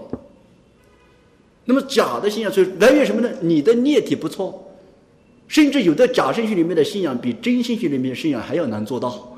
真信训里面的信仰很容易，假圣性里面的信仰很苛刻、很复杂。它违反人性，有的时候，所以说你忍受了一生的艰难困苦，终于熬到头，结果发现这是假的，那么这个才是真正的悲哀。能这样想吗？他的圣训传输上不正确，从内容上违反伊斯兰的原则，违反人的理智。所以这个事情不能认。但是如果这个事情大大家还相信着说，哎呀，这个一点半点分歧很正常，有分歧才有慈悯，继续，那就永远不会停止的。他在这样的前提之下，十年、百年、几百年，他都不会停止分歧。他认为越分歧越好，越分歧越好，这正是安拉慈悯我们的标志。所以你想一下，本末倒置假圣训给人带来的是什么？还有很多生活当中的，你不要认为伪圣训只在信仰当中，生活当中方方面面。公修当中方方面面，就像我们经常说的，呃，所谓的使者说带长头礼拜的拜功优越于不带长头的一千房，一千房，就是你带长头礼拜高贵过不带长头礼拜一千法。这个不是啥意思，不正确。但如果你接受这样正确的话，你就每天不辞辛劳的带啊带啊长啊长啊，到后世你说我一房半，每一天都想我这个不长的高给他们一千法。后世我去阿拉那家去了之后，阿拉不负这个责任，使者不负责任。我没有说过，阿拉只是说，那那我管你没说过，说过没说过，我反正是遵循了，那是你的事情。你从哪来的，去哪去要？使者双方说不对你负这个责任。还有很多很多生活的那种伪圣训，所以人们觉得伪圣训离我们很遥远，不遥远。比如说最简单，当然有的伪圣训意义上来说也不害人，但是呢，你不能把它当做圣训来看。就像比如说，特拉贝莱人民明的马哈迪呢，拉哈迪啊，求知从摇篮到坟墓啊，这个本身是阿拉伯的学者们说的话。伊玛目马里克晚年的时候，他被人扶着出来清真寺听课，出来的时候，弓腰驼背，眼睛都睁不开了，就是。到最后人们说，这伊妈妈这么老了就不要学了呗，学了有啥用？就是，就是这么大的年纪就回家养老算了，还来学什么知识？这个时候伊玛目马里克说，特拉贝莱人民的马哈迪了，来，求知从摇篮到坟墓。意思很好，但是谁说的就是谁说的。那么这个我们怎么理解呢？比如说举个例子，今天我们说，呃，我们要发展中华民族的文化，我们要发展国家经济，我们要搞好民族团结，等等，这个意思很重要，符合国家政策，也是我们今天社会所需要的。你说是你说，你说习总书记说。那就是两回事情了。他如果没有说你要赖给他，这个后果就很复杂了。道理是对的，人家也确实说过类似道理的话，但是他没有这样说，你就不能赖给他。但是使者说他他没有说过这个话，你就不能套用他的名义。道理是对的，但是你不能套用他的名义，因为启示是神圣的，人们对他是信仰他，而不是去。他不能作为常人的语言来对待。那么，所以说，在今天来说，第一点就是要注意识别圣训的真伪。那么，怎样？为什么会有伪圣训呢？人家觉得说，那既然伪圣训这么危害，为什么？叫我们说，那既然假药这么差，地沟油这么可怕，那为什么还要有假药，还有这，还有那？那每一个时时代的人都有私欲，都有他不同的目的。那么，伪圣训出现于圣门弟子的末期，或者再传弟子时代，那个时代开始就开始有人。出现了少量的伪圣训，那么根本的原出现伪圣训的原因是什么呢？第一，无知者的上意，人们看见大家都不理教门了，不礼拜，不爱古兰经，不学教门等等，这个时候人们就很多捏造很多伪圣训，刺激人们的情绪，让人们重新回到教门中来。那么这样的人，他们说，我们捏造圣训不是为了害先知，是为了帮他。我们为了帮助安拉的使者教门，所以我们安伊斯兰不需要用伪，不需要用谎言来宣教。不需要用谎言来诱导人们信仰安拉，真实的言辞就已经足够了，不需要动用那些不合法的手段，也不应该。所以在今天社会来说，穆斯林要使用的是正能量、正面的力量去传播伊斯兰，去引导人们来加入伊斯兰，而不是使用那些不合法的、不光彩的手段去传播伊斯兰。比如说，举个例子，如果说谁要是不听我的话，那就找人在后面网上给他套套麻袋，在。在巷道里面收拾他，不需要。你要宣教，就必须是光明正大的。你自己先不守法，你号召别人来守法，那可能吗？所以说，国家政策都怎么说？依法管理宗教活动，不是管理宗教活动，是依法管理。他自己要管宗教活动，他自己也得遵守法律，不是你想怎么管怎么管。法律法律摆在那，你要管我，你也得守法。我要被你管，我也要在法律范围内被你管。你管不了的事情就不让你管，不该你管的事情不跟你管，你违法的处理我们也不听。他们也说是依法管理学。那么穆斯林学教更要有这样的高姿态，你是依法而学教，依照古兰经的圣训的方式而教，不是想怎么学怎么学，想怎么讲怎么讲，想怎么弄怎么弄，反正只要把人整进来，就是不管用什么方法都是好的，那是不应该的。那么所以说，善意的谎言很可怕。在今天，同样我们的穆斯林也有人犯这个错误，他为了让大家。教门变好或者怎么样，不惜去采纳很多不可靠的记载、乱七八糟的传说或者等等，刺激人们的情绪，让人们来回归教门，这个是不应该的。谎言只会带来罪恶，只会带来罪恶，不会带来真正的信仰和虔诚。所以说这是一种。还有呢，就派别之争，相互攻击，捏造圣训，攻击对方的领袖，攻击对方的姨妈等等，以及伊斯兰敌人的破坏，追求名利，奇谈怪论。发表一些奇谈怪论之后，语不惊人死不休，引人注目等等，这些都属于当时伪信出现的原因。那么当时尽管这样，无论有多少的伪圣训，有多少的人胆敢使用伪造圣训来达到他们不同的目的，安拉苏巴哈诺特拉在每一个时代都选拔了许许多多真正的英雄，伊斯兰杰出的学者，他们的目的。就是为了正本清源，揭露这些伪信伪圣训的真面目，还穆斯林一个真相。他们一生所做的就是这个。那么其中当然首推的是伊玛马里克拉哈姆拉，他的时代圣训已经开始慢慢的出现混乱了。这个时候当时有个哈里法叫哈鲁努伊布努拉什的。这个哈鲁努拉什的是谁呢？他就是刚才说的智慧宫的建设人麦蒙的父亲。这个麦蒙是大有来头的，他不是一个无知的人。他是伊玛目马里克的直系弟子，但是他没学到伊玛目马里克好的，就是后来呢，这个伊玛目马里克当时是麦地那最杰出的学者。这个哈利法哈鲁诺拉什的看到人们在圣训方面很随便，这个时候他就说：“我希望有人这个时代迫切需要有人能够著述一部正确的圣训集，而我认为当今世界有这个能耐的人只有你和我。我是哈利法，政务缠身，没有能力了。”这个任务交给你来做，就让伊玛马里克去收录。你要注意，不要有伊布努乌马鲁的苛刻，也不要有伊布努马斯欧德的这个鼠肚子，就是古怪的一个主张。但这两个什么的学术现在不说，这是另外一个问题。之后呢，伊玛马里克就开始投身于摩特圣经的收录。等多年后成熟之后呢，伊玛马里克就把这部书交给这个哈鲁纽拉什的来参阅。这个哈鲁纳拉什在看完之后，哈里发看完之后说：“我要下令，让人们把这部圣训书写成大字，悬挂到贴房上，供世界穆斯林瞻仰，让他们来学习。”你看，一个哈里发，一个学者，这个学者有这样的能耐，能够建立起这样的学问，而这个哈里发竟然有这样的心胸，能够推崇正正确的圣训知识。这样的，在这样的配合之下，伊斯兰怎么可能不辉煌？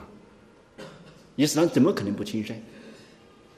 但是这个时候，伊曼马里克怎么说？他说：“尊敬的哈里法，你不要这样做。圣门弟子们分散到了世界各地，他们对一些细节问题各持己见。昆仑姆碎不，每一个人都是正确的，就让每个地方的人遵照他们自己的学者、圣门弟子的教导去做。”这个时候，伊曼马里克开始在圣寺里面讲学，讲述摩特圣一集。好多老老师的请他说：“来我。”宫廷里面做的宫廷教师，给我的孩子们教圣训。伊玛马里克说：“不，我的知识是穆斯林大众的。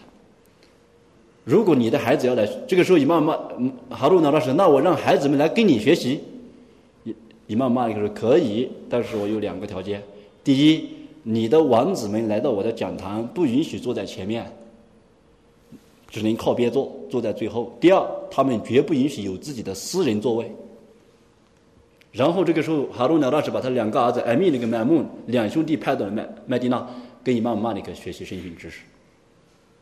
后来这个艾米呢先做了哈里法，艾米呢去世后，麦蒙做了哈里法，后来就建立了智慧宫。他是有来头的人，就是。当然了，后来他给伊斯兰带来了很多迫害，包括迫害了伊玛目阿罕德等等等等，这些都是后话了。那么现在说什么呢？有这。历代的学者们，摩特圣训就问世六百段圣训，其中只有四段。据说啊，伊布纳阿德尔巴尔著名的马里克耶学派的学者、圣训学家考证说，只有四段考证不详之外，其他的都是衰呀，所以说，伊斯兰世界有两种说法，叫库图布西塔，叫六大圣训；还有一种叫库图布西塔就是啥呀？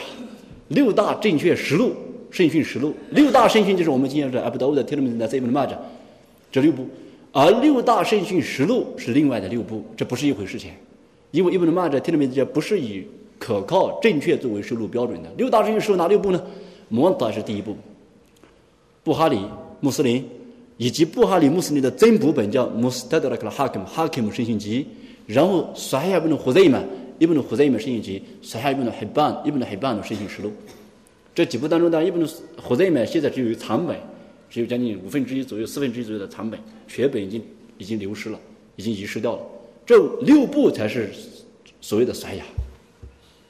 那么后来呢，又出了伊玛目布哈里拉姆拉，他的目的是什么呢？他的目的也是记。收录一部可靠的圣训集，留给世人，让人们可以放放心心的接受圣训，放放心心的接受教门。要不然，你以为他为什么那么奋斗，那样一生付出了，可以说毕生的努力，收录起了布哈的圣训？为什么？难道为了他自己？他就是希望给后人一个可靠的教门的准绳。你只要看了我的这部圣训。你就可以放放心心的接受。所以，曼布哈里在他的知识篇的最后一篇当中引用了一段声音，说：“就是那段声音，说我跟一位是名字我跟阿拉的使者双双的结盟，要忠于每一位穆斯林。”他在他的知识篇《Kitab al 知识篇的最后一段。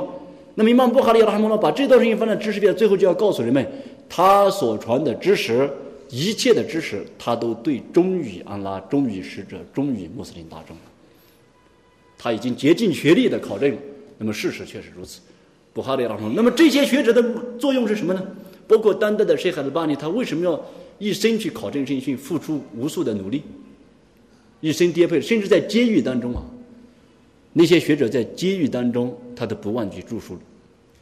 阿拉巴尼拉哈姆拉曾经坐牢，坐的牢就是伊本泰米坐的那个牢，在约旦的同一个监狱。那天他跟他的儿子离去离主麻，主麻后两个便衣过来说。架着他的肩膀说：“跟我们走一趟。”这个是阿尔巴尼只有一个要求。大家觉得他要要求什么？我打个电话，找个人帮忙。他跟他儿子说：“你们等我一下。”他跟他儿子说：“你马上回家去把我书架上的穆斯林圣训集拿来，带一捆铅笔，一盒橡皮擦。”他知道要去坐牢了，要去坐牢要干嘛呢？就是，那一去可能就是一年、两年、十年、八年不一定。他要求就是带一部穆斯林圣训，一捆铅笔，一盒橡皮擦，带着去坐牢。他儿子马上回家，他儿子也知道，在那个动荡的时代，任何人都性命不保，可能。他儿子立即回家之后，把东西拿来给他父亲。阿尔巴尼到了监狱里面，然后就开始每天看书，整理穆斯林，重新考证、解说穆斯林圣训，缩写穆斯林圣训本。后来这个时候呢，监狱里面那个时候没有灯，你要点灯，你要花油钱，就是。所以人每天只固定给一小段时间点灯，这个时候呢，阿尔巴尼就很珍惜这个时间，每天一点灯的时候就用来看书看书。监狱里面有一个狱霸，就现在狱头也是坐牢的，但在里面是狱头，他就跟监狱的人说：“这个学生很用功，你们以后给他晚上给他通宵点灯，他的灯钱我来付。”这个人帮了他。然后阿尔巴尼拉姆呢就在监狱里面完成了穆斯林圣训集的缩写本。后来这部书遗失了，寄出来之后呢，帮他保管那个人没有妥善保管，后来直到现在都没有找到。所以阿尔巴尼拉姆拉的六大部圣经里面缺了一部穆斯林圣经的解本。布哈里的解说本有，但是穆斯林圣经的解说本到现在都没有。但是他在今世缺了，在安拉那里并没有缺。这是安拉斯巴哈姆的留给后人的一个思考。让人们知道要珍惜每一种学问，错过了那一次，一辈子或者几年、几十年，甚至几百年，可能就没有第二次了。所以说，安巴尼他们呢也是这样。那么历代的学者们，他们这样做的努努力是为了什么呢？就是留给穆斯林大众们一个可靠的、信得过的知识，信得过的知识。所以说这个，但是在今天，假如圣训真伪不辨清楚，你的是假的，我的是真的，你的教门是一在来自假圣训，我的来自真训，真假的矛盾如何调和呢？调和不了。你总不至于让真的人放弃真的来给你做假的吧？你假的又不愿意接受真的，所以说这个就是穆斯林之间的分歧或者分裂的第一大原因，也是最难调和的一点。就是真假的矛盾，因为圣训的真伪导致教门当中的产生的真假圣训，源自真假圣训产生的教门间的矛盾和分歧，这是最大的分歧。如果你西安信的一段假圣训，我相信的真圣训，我们俩之间没话可谈。就是除非他愿意低低下头来学习，然后真正的有一个公平的学习平台、考证平台之后，大家都接受，否则无话可谈。这种矛盾最难消除的，也是最严重的。但是假圣训太多太多了，就是在我们传统的讲经里面，尤其我们的学生当中，一些讲过西北经堂的学校的一些老经。他们说：“哎呀，现在看看这些圣训的考证，仔细再来查证啊，这个简直不可思议。那么以前我查证过，也还要有《罗明地理》里面的前一百段圣训，前面一百段没敢多查，也没有能力，就查证过一百段，有四十六段声音是软弱的，或者伪造的，或者是讹传的，总而言之是不太可靠的。一百段里面有四十六段，但我们在那个时候查证前一百段，一段一段一段的去查证过。”当然了，每一个人都有他的缺点，不是说这个学者不好，每一个人都有他的不足，也都有他的优秀的地方。接受他优秀的地方，承认他的不足，除了使者之外，任何人都可以接受，可以反对。那么，所以这是第一点。由于圣训的真伪不变，导致教门真假之间的区别。第二点，在今天学习圣训和传播圣训的主要要注意的原则就是什么呢？要正确的理解圣训的含义。正确理解圣训的含义，不是每一段真圣训都能得出正确的理解，不是每一段正确的圣训都能人们都能对他做出每一个人都能对他做出正确的理解。圣训是真了，但是有的人理解错了，那么这个时候理解对错之间就会产生什么样的分歧呢？教门当中就会产生出对与错的分歧，或者我理解的是一部分，你理解的更全面。那就是好与更好的分歧，这个时候就会出现了。那么同样是如此，比如说举个例子，在礼拜当中抬手三次伸手，我理解这个顺的是顺的吗？正确吗？是不是有人说对吗？我也理解是顺的吗？但是我觉得还是顾及到这个那个等等等等。那么也就是说，理解的时候，有的人是直接就错了，有的人是理解对了。那么对错之区有的人的话理解到了一部分没有完整，有的人理解的更完整，那就是好与更好之间的区别。这个时候也是矛盾的第二个起源。穆斯林之间的分歧，第二个根本起源就是圣训对圣训的理解对与错，或者完整与不完整，好与更好。那么在今天，在圣训可靠了，比如我们打开布哈里，穆斯林这些都是可靠的圣训集，要怎样去理解它呢？它同样是有规范的。第一个规范是什么呢？理解圣训的时候，一定要符合众多的古兰经圣训产得出的综合的古兰经圣训所得出的伊斯兰的一些。主要的原则和原理，你不要说，哎呀，反正我觉得只要我自己的理智能通得过去，这个社会能接受得了，那就是正确的理解，不是这样的。它有它的原则，有它的规范。如果你对这段正确的事情的理解超越了伊斯兰的一些法则、一些纲领的话，这个理解无效。不是圣训，而是你的理解违反了伊斯兰的纲领的话，你的理解无效，不正确。所以这个时候就要注意什么呢？在这个方面，今天就要注意警惕人们。理性主义的曲解圣训，圣训好啊，这是伊斯兰文化的根源。然后想怎么理解怎么理解，一会儿把它应用于解释这个文化，一会儿把它应用于解释那个文化，一会儿把它应用于解释这个时代，适应那个时代，适应这个社会，等等等等等。总而言之，适应在里面想怎么用就怎么用，无拘无束。这种理性主义的曲解，在现在很泛滥。我接受圣训，承认圣训，但是圣训的理解得按我自己的方式来。这是最危险的一种。第二种是世俗主义的曲解，在今天我们这个社会，任何一段圣训要让我们遵循，必须符合我们这个地方的现现状，必须符合我们的需要，必须符合这个社会的实际情况。那么这种把圣训世俗化，这也是一种。还有呢，就是个人私欲的隐瞒或者曲解圣训。他知道圣训是真实的，也知道他的正确的理解是什么，但是他不敢讲，他隐瞒他，他不敢遵循。或者说他故意去曲解他，因为什么呢？一旦正解出来之后，他的利益或者他的目的就达不到了。这样的人也很可怕。所以说，人们说学者的失足啊，是问脉的灾难。一个学者如果不能刚正不阿，不能对得起他的信仰、对得起他的知识的话，他心中所想不能坦诚的表达出来，这是最大的灾难。或者说人家不让学者真实的、真诚的表达他的所想的话，这是民族的灾难。我你想你心里面想什么我不管，你必须得这样说。你的话你只能这样说，否则的话你就干不成。这是民族的灾难。他明明知道正确的知识，你不让他讲，不准他讲，或者他不敢讲，等等等等。那么所以说，在圣训当中，正确的理解圣训，第一就是要符合伊斯兰的原则和纲领，不能超越它，不能违反它。第二个，在理解圣训的时候要注意的就是以圣训的背景理解圣训。我们说古兰经是背景，没有背景很难理解古兰经。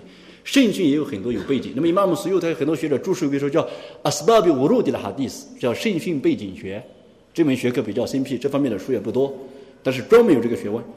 你知道圣训背景呢？为什么呢？因为有很多事情它有它特殊的背景、特殊的环境，你不加上这个环境就会曲解了。我举个最简单的例子，我们经常举的，使者当中说：“内塞米的米的比尔阿斯亚努菲萨弗，在旅途当中封斋不算行善，旅途中封斋不为善行，就是。那你一听，哎，那这样做的话，那以后都不能封斋了，封斋都不算干好事，是干坏事。”但是这个圣训是有背景的，在阿布达沃德跟那赛圣训里面讲述这个圣训的背景，说安拉的使者双龙有一次在旅行当中看到一群人拥簇着给一个人遮阴，使者说这个人怎么了？人们说风灾风晕了，就热渴饿晕了。这个时候使者一看到这个程度还封着斋，才说呃，谁要类似的名的标志，谁要么非塞法了，旅途当中封斋不算行善。如果你也跟他一样，那这段事情就对了；不一样，那就不一样的对待。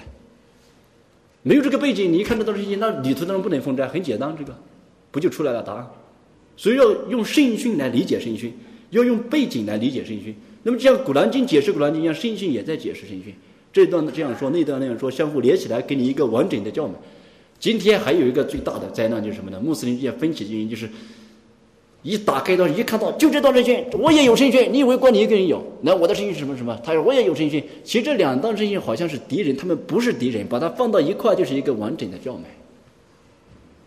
但是人们硬是要把它整成敌人，就是我有我的就不能有你的，有点就不能我的。其实很多圣训之间，它都是告诉你一个完整的做法，或者不同的做法，或者等等等等。但是人们总觉得就是一定要把圣训搞成对立，他才甘心。所以说，这是第二个方面，理解圣训的时候，一定要用圣训来解释圣训，用圣训的背景来解释圣训。那么第三，在理解圣训时要注意的是什么呢？要吸取历代学者、圣门弟子和学者们的知识和思想。你不要觉得说，那那他们也是人，我们也是人，他们能理解，我也能理解，所以说我自己去理解就行了，不用靠他们。不是这样的。使者说到那么说，阿拉乌拉玛。瓦拉扎图的安比亚，重视学者是先知们的继承者。你现在还是学生，你不想站在学者的肩膀上，你要站在哪里？你只有站在学者们的肩膀上，你也才能成为一个学者。所以说，使者当中有一段事情说：“哎，那那还来，这个是阿布拉米的阿姆鲁的二岁传授布哈里收入的事情。说，先知三老三们说：‘哎，那那还来要比如艾尔玛样特因提扎安样特在我们的艾巴的。’安拉斯巴哈诺他不会从仆人夺走仆人的知识，强行夺取他的知识。你学会了就学会了，不会夺走。但我俩可耶和比多了埃勒曼比卡布多了乌拉曼。但是安拉斯巴哈诺会通过收取学者的性命，让他们去世，来收取知识。哈特那么又不给阿里曼，直到安拉斯巴哈诺他呢在大地上不再留下一个学者，因他和那所如乌山准哈了，人们就开始推选一些无知的首领，反反苏一路反阿夫特比格伊的埃勒曼瓦多鲁瓦多鲁。说，然后他们被人问及时，他们无知无识的进行解答，自取迷雾，也导人迷雾。你说我不用借助任何学者，我不用跟学者们在一起，我自己就是一个学者这样的呀。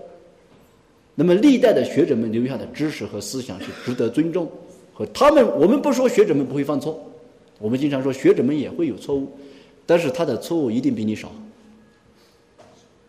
我们不说学者们十全十美，但他一定比你优秀。你至少是向优秀的人看齐，向比你高明的人学习，至少是这一点。那么，所以说，在圣训的理解当中，第三点，那就需要站在学者们的基础上，历代学者的知识去理解圣训，借助了他们的理解，因为他们得到安拉苏巴哈的慈悯，得到他们又得到安拉的佑助，他们成为伊斯兰的明灯，他们给后人带来了无穷无尽的福泽。所以你站在他的肩膀上，你也会得到拉苏巴哈努的眷顾。第三，在顺难的复兴当中，那么由于这第二点就是理解圣训的对与正确与否，就导致了对与错的矛盾，或者好与更好的矛盾。那么在圣训的学习当中，第三点复兴当中就是要全面的遵循顺难，全面的遵循顺呢。这个遵循的全不全面、彻不彻底，就会产生出穆斯林之间的另外一个分歧和矛盾，那就是言与行的矛盾。你的圣训正确，我承认；你说的理解的对，我也承认。可你为什么不做呢？你自己都不做，你凭什么让我做？你自己都不追，你凭什么让我追？就是这个时候，你自己的言行矛盾了。你说是说了，圣训也正确，也理解对了，说的很有道理，跟你自己不尊，你让我尊干什么？我也不尊。或者比如说你自己做的时候你不尊，举个例子，阿哈的顺的某一个人，或者说某一某一个学者，他讲了很多知识，很有道理，大家也相信。这个时候，但是人们仍然不愿意跟他走到一起，为什么呢？他自己都不尊，我们不跟他一路。你自己在圣训遵循的时候，或者最片面礼拜的时候，你是十足的遵循顺良的人；一出礼拜的时候，那就看情况，你的言行不一，导致人们不愿意跟随你，不愿意相信。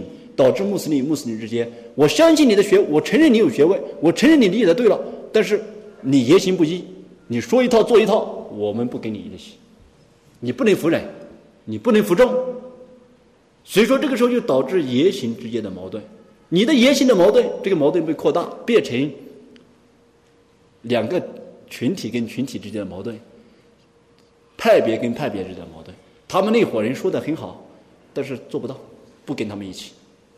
这个矛盾就你不改变这一点，这个矛盾就不会消除。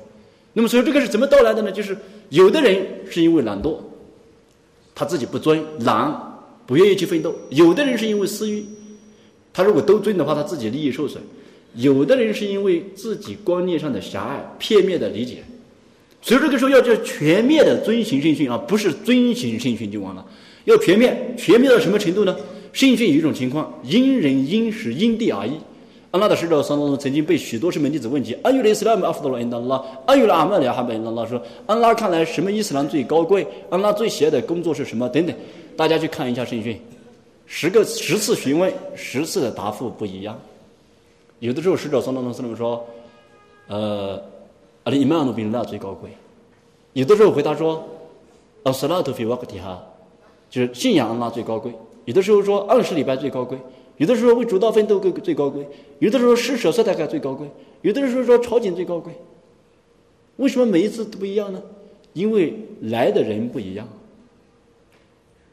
来的人不一样，询问的人不一样。这个人教门很好，各方面都非常优秀，而且很富有。安拉的人就跟他说：“算大嘎最高。”这个人礼拜不行，二十礼拜最高贵。那个人不孝敬父母，孝敬父母最高贵。对你而言是因为别的方面你都做到了。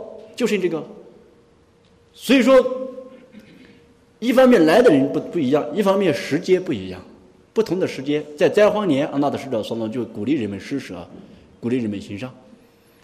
地点不一样，所以说因时因地是有不同，但是我们说现在人们说要因时制宜，因地制宜等等，对呢，但是因时因地制宜，它也必须是用顺奶来制宜，用顺奶。来治这个因时因地来遵循不同的顺难，不是说因时制宜就可以把顺难扔掉。也就是说，所以说，比如说你要开个车，你可以考虑嘛，因时制宜嘛。比如说现在你精神很好，吃饱了喝足了不累，那就开快一点。因地制宜嘛，路好就开得快，路差就开得慢一点。摄像头多你就开小心一点，不就这样一回事情？但你说因时制宜，因地制宜那个开着开着，你那个开出这个公路，跑到没路的地方去跑，你也跑不出去。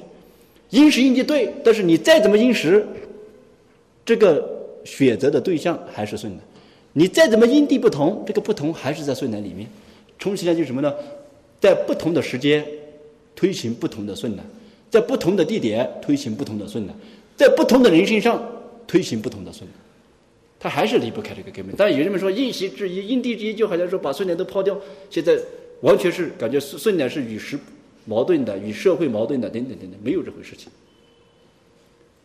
你人不同，我告诉你另外一个顺的，比如说一个老一个老人来问我说：“哎呀，吼，这个入拜的时候，这个抱手念，我要念什么啊？这个我又不没有念过经，又这样又那样，就很困难，学不会。”这个时候你跟他说：“哎呀，你记好啊，这个抱手念的时候一定要念阿拉姆巴艾的贝尼贝尼和导伊克曼巴艾的贝尼那么写了个人，我我那给个很长的一段。他说：“哎呀，这个念不会，念不会，念不会，以后不念了。”那么这种人，你就要告诉他：“哎呀，这个简单，你就念斯帕那克拉斯帕那克拉姆比哈姆迪克特巴拉克斯巴特拉之后，我来来个耶鲁克就完了。但是我们这个因因人而异了没有？异了，但是有没有脱离顺呢？没有。但是你说：“哎呀，这个你不用念了。”这种情况下。或者，但我们说不用念拜过也不坏，但是这种教育方法不对。那么一个学生如果来问你说啊，那你看我这个暂时刚来念经学不会，不行，必须给我背会，就这一段，而且你不但背这段，你还得背别的，都得给我背会。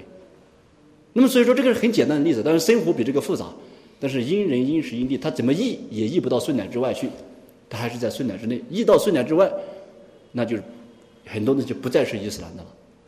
那么说，这个因人因事因地确实有其事，但是你怎么译，它还是不同的顺呢？所以说，我们说更准确的表达，因人因时因地而传达不同的顺呢，用不同的顺呢来应对不同的人、不同的时间、不同的地点。如果你不能理解的话，换一种表达，这个表达就清楚了。那么，所以说还有呢，就是顺呢全面的遵循圣训。还有一个方面就是，先知说嘛，弄圣人们的顺呢是包括人的思想、语言和行为的。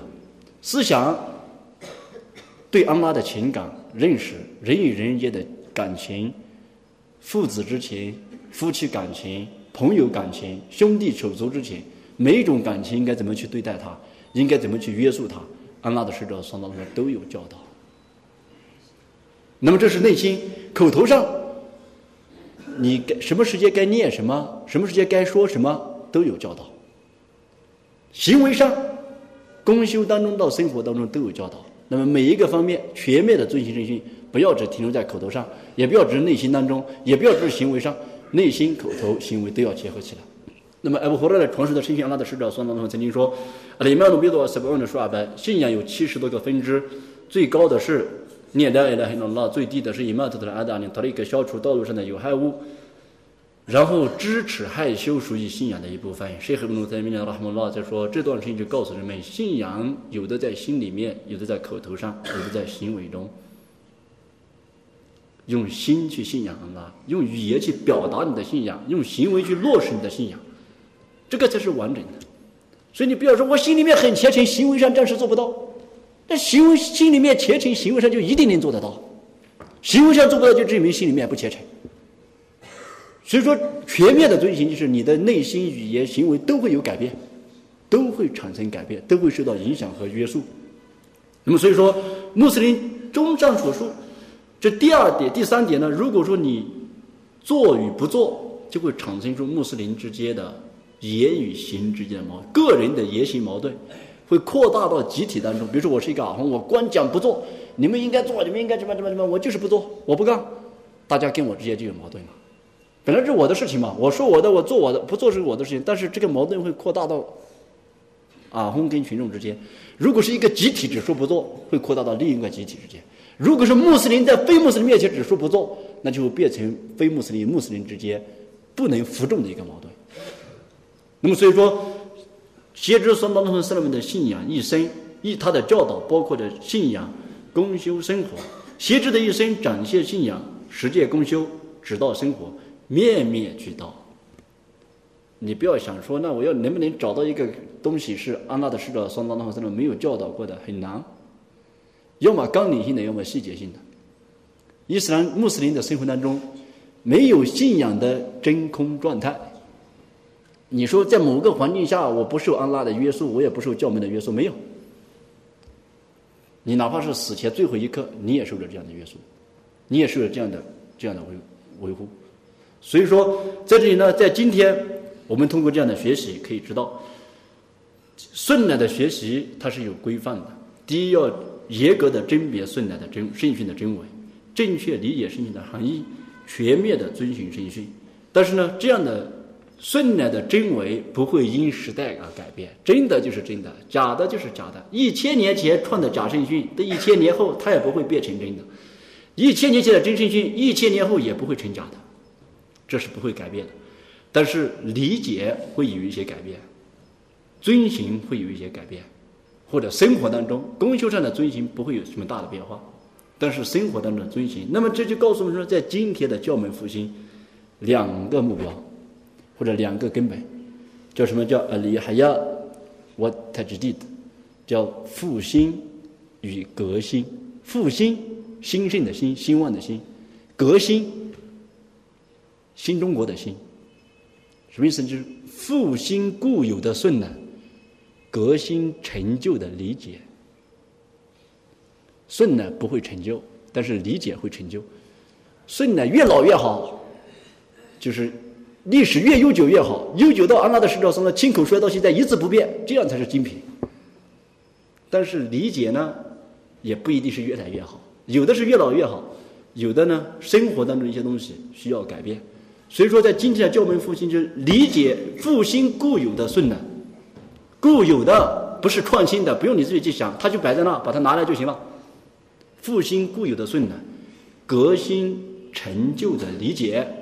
那么在此与大家学习，如果有出错的地方，请求阿拉斯巴哈的饶恕，这是来自我们自己的学问的不足和伊布利斯的诱惑。如果正确，对我们自己或者穆斯林大众有裨益。那么一切葬送归阿拉斯巴哈纳塔拉，斯拉瓦利库拉哈图拉。